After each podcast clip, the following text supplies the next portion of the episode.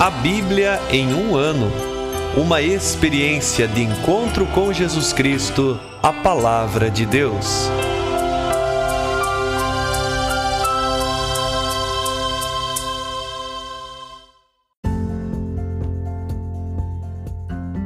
Olá, eu sou Luiz Felipe, seminarista da Diocese de Ponta Grossa, Paraná. Você está ouvindo o podcast A Bíblia em um Ano. Usando um plano de leitura cronológico, vamos ler a Bíblia inteira em 365 dias, descobrindo como a história da salvação se desdobra e se atualiza em nossas próprias vidas e na vida da Igreja. Estamos usando a Bíblia Católica com a tradução oficial da Conferência Nacional dos Bispos do Brasil. Você pode baixar o plano de leitura completo por meio de um link que você encontra na página do Instagram, a Bíblia em um ano, ou do facebook.com barra seminário PG. Inscreva-se nesse podcast por meio da plataforma que preferir para receber as notificações diárias dos novos episódios.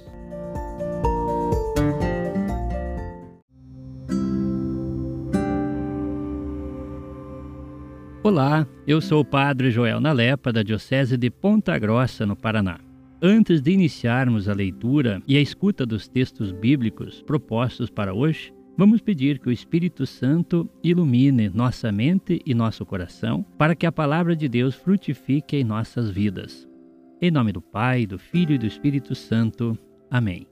Vindo Espírito Santo, enchei os corações dos vossos fiéis e acendei neles o fogo do vosso amor. Enviai o vosso Espírito, e tudo será criado, e renovareis a face da terra. Oremos. Ó Deus, que instruístes os corações dos vossos fiéis, com a luz do Espírito Santo, fazei que apreciemos retamente todas as coisas, segundo o mesmo Espírito, e gozemos sempre de Sua consolação. Por Cristo nosso Senhor. Amém.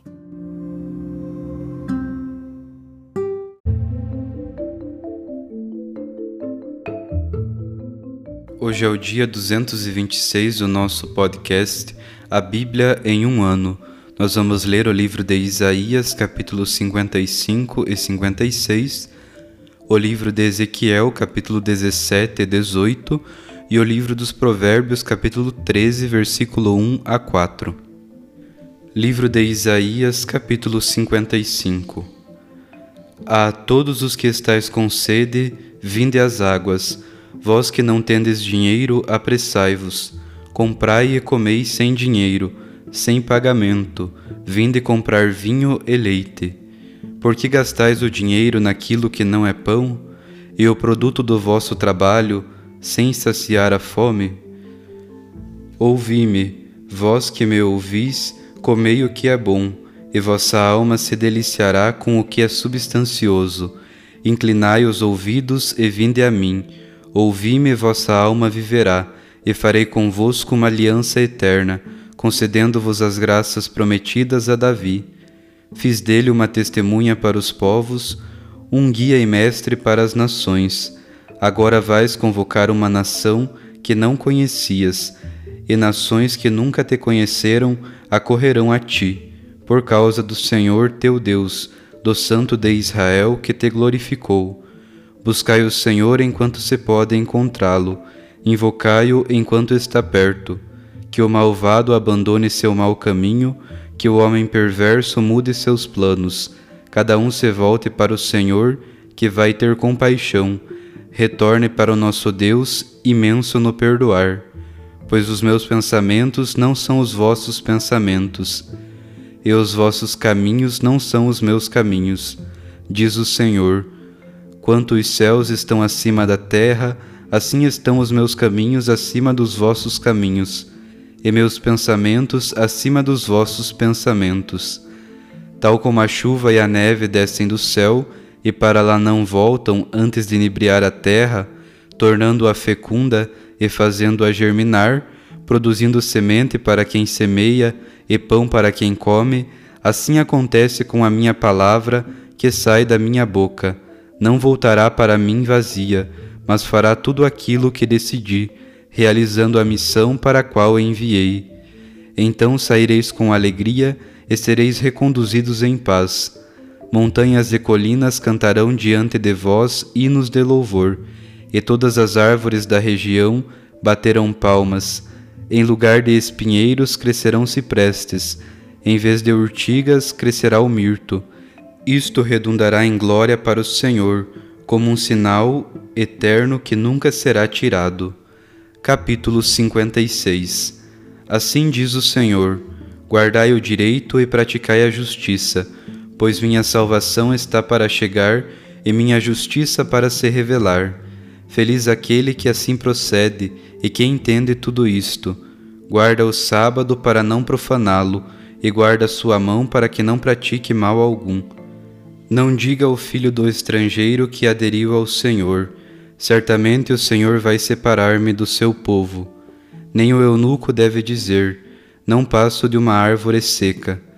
Pois assim diz o Senhor aos eunucos: Aqueles que guardarem meus sábados, que escolherem o que me agrada e ficarem firmes na minha aliança, eu lhes darei na minha casa, dentro de minhas muralhas, um lugar e um nome melhor que o de filhos e filhas, um nome duradouro que nunca há de acabar, e os filhos de estrangeiros que aderirem ao Senhor para prestar-lhe culto e amar o nome do Senhor, para serem seus servos, todos os que guardarem o sábado, para não profaná-lo, e ficarem firmes na minha aliança, eu os conduzirei para o meu santo monte, e os alegrarei na minha casa de oração.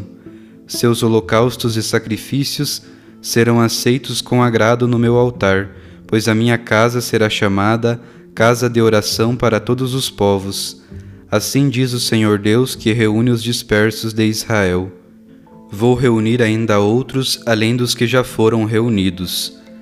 Vinde comer à vontade todos os animais do campo, animais todos da floresta, pois os vigias estão cegos, nenhum deles sabe nada são todos cães mudos, incapazes de latir. Sem juízos, deitados, gostam de dormir. São cães vorazes, nada os deixa satisfeitos. São pastores que não conseguem entender. Todos seguem seu próprio caminho, cada um na sua ganância, desde o mais alto até o último. Vinde, vou buscar vinho, bebamos até embriagar-nos, e amanhã será como hoje e ainda mais.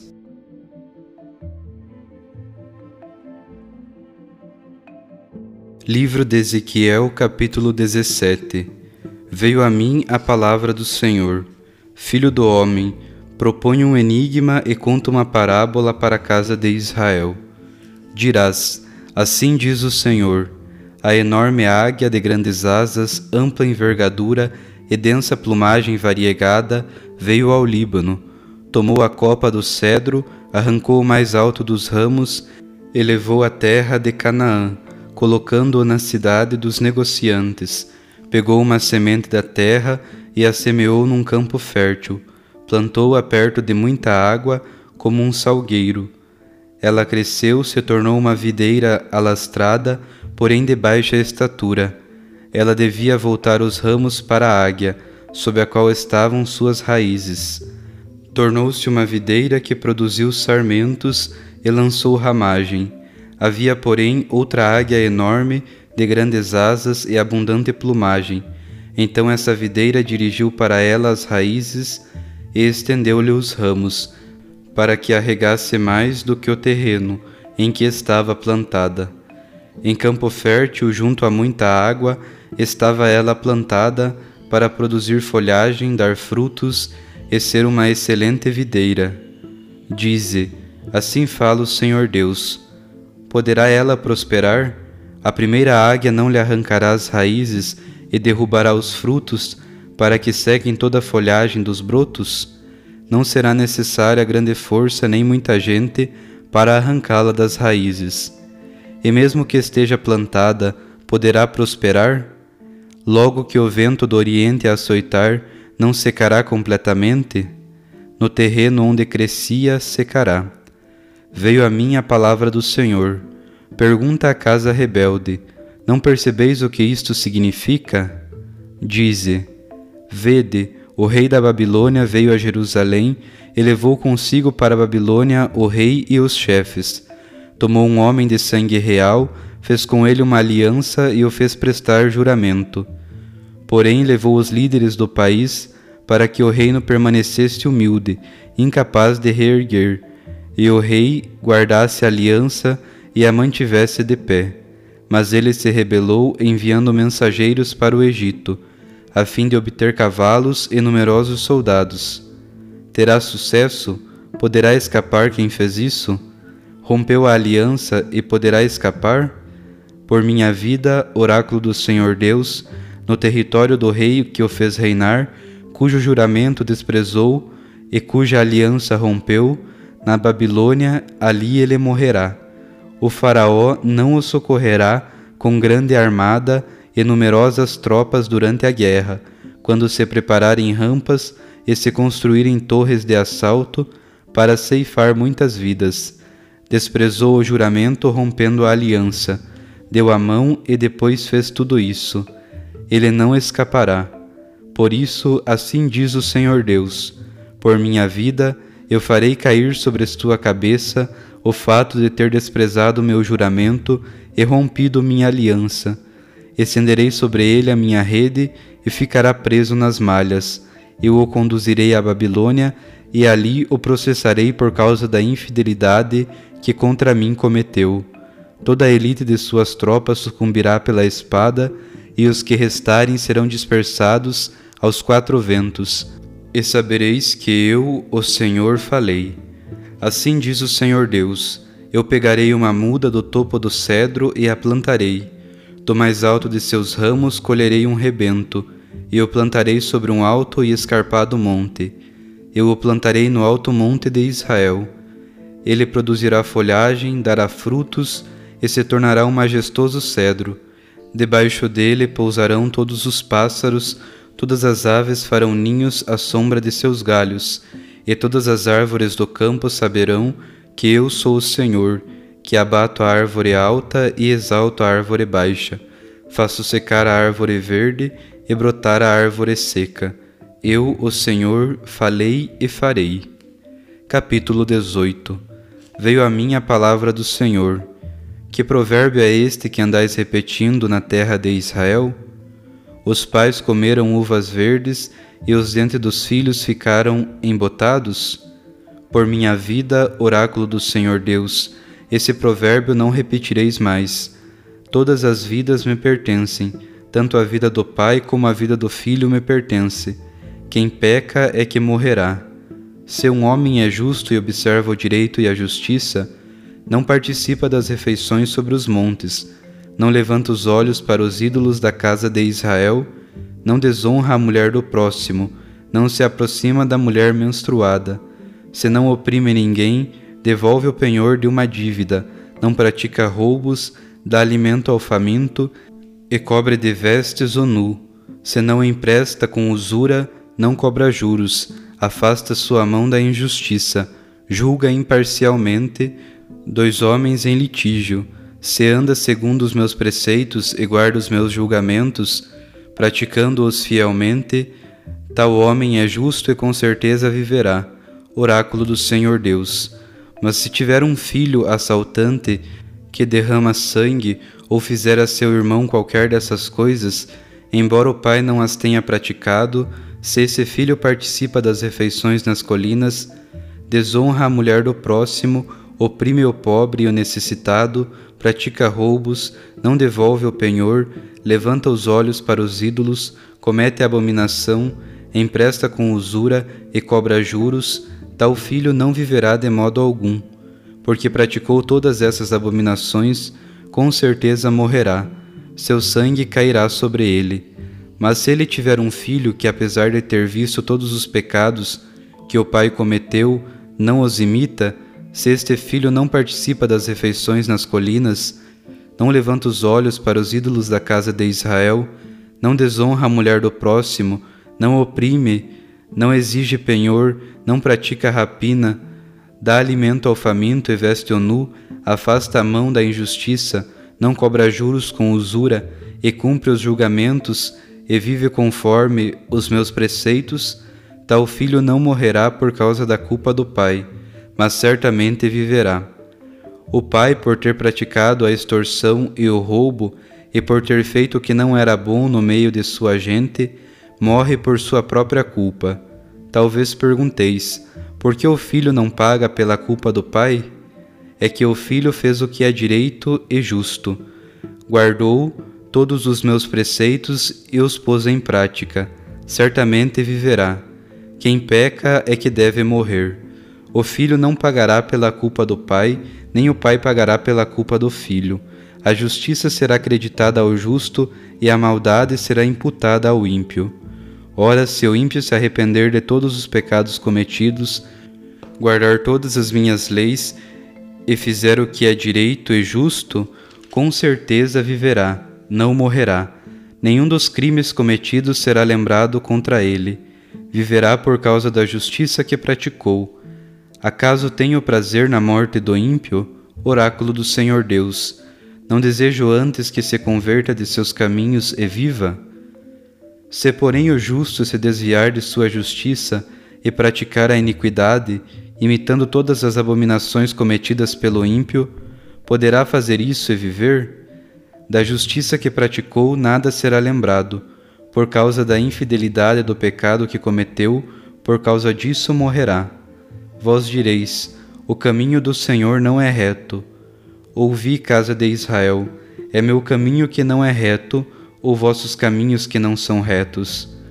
Quando um justo se desvia da justiça, pratica a iniquidade e morre, é por causa de sua iniquidade que ele morre.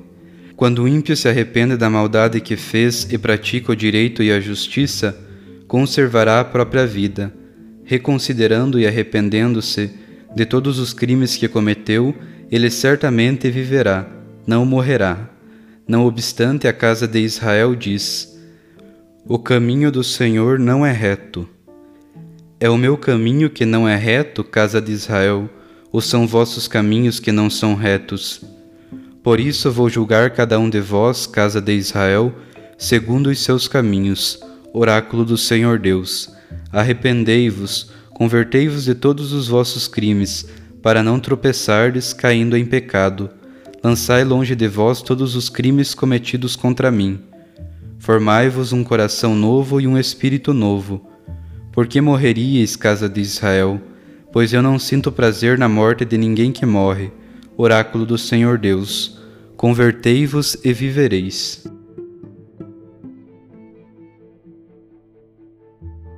Livro dos Provérbios, capítulo 13, versículo 1 a 4. Filho sábio é fruto da correção paterna o insolente não escuta quando é divertido. Com o fruto de seus lábios a pessoa se enriquece. O ânimo dos rebeldes, porém, é só violência. Quem guarda a própria boca preserva a vida. Quem se descuida no falar causa a própria ruína. O preguiçoso quer e não tem. Aquele que trabalha se enriquece.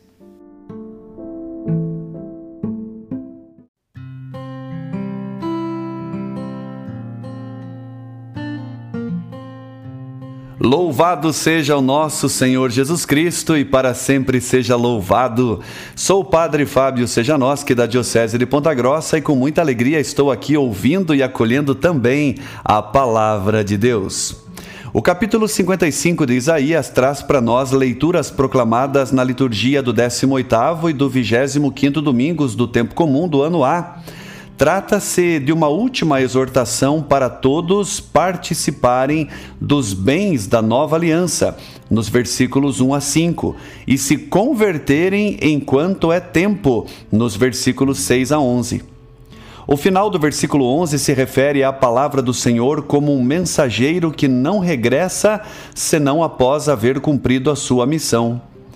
Toda a palavra bíblica proferida não foi e nem é jogada ao vento, mas sim cumpriu e cumprirá o seu significado. Eis o convite para se aproximar do Senhor e participar do seu reino, também para buscar ao Senhor e encontrar perdão. Essa promessa é garantida porque ele sempre cumpre o que promete. Com o capítulo 56, iniciamos a terceira parte do livro de Isaías. O Senhor Deus mostra a todos os estrangeiros que estão dispostos a servi-lo como devem se comportar. observar o direito e a justiça, não praticar mal algum e ter uma vida intensa de oração. A oração se torna aqui tão essencial quanto eram os holocaustos e sacrifícios. Isso que está relatado no versículo 7 foi citado por Jesus diante dos vendilhões do templo, em Mateus 21, 13. É um convite a nós hoje para olharmos para os nossos templos religiosos como autênticos lugares que deveríamos frequentar muito mais, além das missas, para nossos momentos de oração. O capítulo 17 de Ezequiel traz uma parábola, porém como um enigma não tão clara de se entender. Trata-se de reis como Nabucodonosor, Sedecias e o faraó do Egito esse capítulo fala que a partir da linha davídica de reis, Deus tomará um rei, o Messias, e por meio dele estabelecerá um reino que trará bênçãos a todo mundo. Árvores altas e verdes secarão, mas a árvore de Deus florescerá. O capítulo 18 pode ter como título A Responsabilidade Pessoal. Será que nós podemos pagar com erros de outras pessoas? O versículo 20 nos aponta que não. É a pessoa que peca que morre. O filho não sofre a iniquidade do seu pai e vice-versa. Às vezes achamos que sofremos por influência de outras pessoas, mas não. Cada um é responsável por suas alegrias e suas tristezas. Se estamos sofrendo, é algo que é de responsabilidade nossa. É um capítulo muito interessante de lermos e relermos. Aqui também temos a leitura do 26º domingo do tempo comum do ano A, a partir do versículo 25. Ezequiel, desde o exílio da Babilônia, é confrontado com a incompreensão dos judeus, incapazes de entender a lógica do Senhor. Isto comporta uma acusação contra o Senhor. Será que nós também muitas vezes não acusamos Deus achando que ele está errado e nós que estamos certos? Quando aquele que tinha agido com justiça, se deixa seduzir pelo mal, será castigado. Mas quando o pecador se converte, ou seja, volta a colocar o Senhor e o bem que dele emana como centro da sua existência, Deus lhe dará a vida e ele se salvará da morte. Meus irmãos e minhas irmãs, que neste dia tenhamos consciência de que não podemos perder tempo quando o assunto é se converter definitivamente a Deus. Não percamos tempo. Vivamos o direito e a justiça, deixando de praticar o mal e rezando profundamente. Reconheça a Igreja como casa de Deus e casa de oração. As alegrias e tristezas que vivemos são de responsabilidade exclusivamente nossa, ou seja, jamais sofrendo por algo que outro fez ou viveu. Quem guarda a própria boca preserva a vida quem se descuida no falar causa a própria ruína, diz o Provérbios 13, versículo 4. Um grande abraço e que a palavra do Senhor ilumine e alegre o seu dia. Sinta-se abençoado e motivado a uma vida melhor.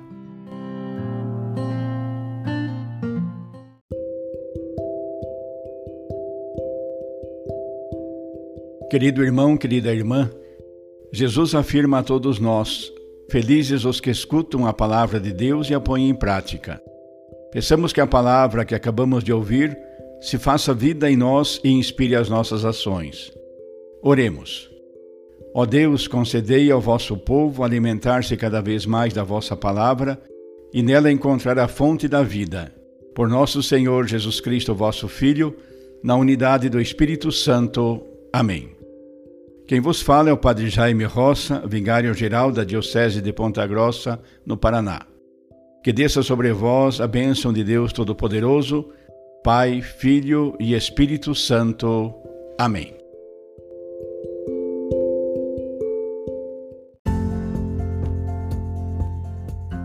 Você acaba de ouvir mais um episódio do podcast A Bíblia em um Ano Continue nesse bom propósito de ouvir, ler e praticar a palavra de Deus.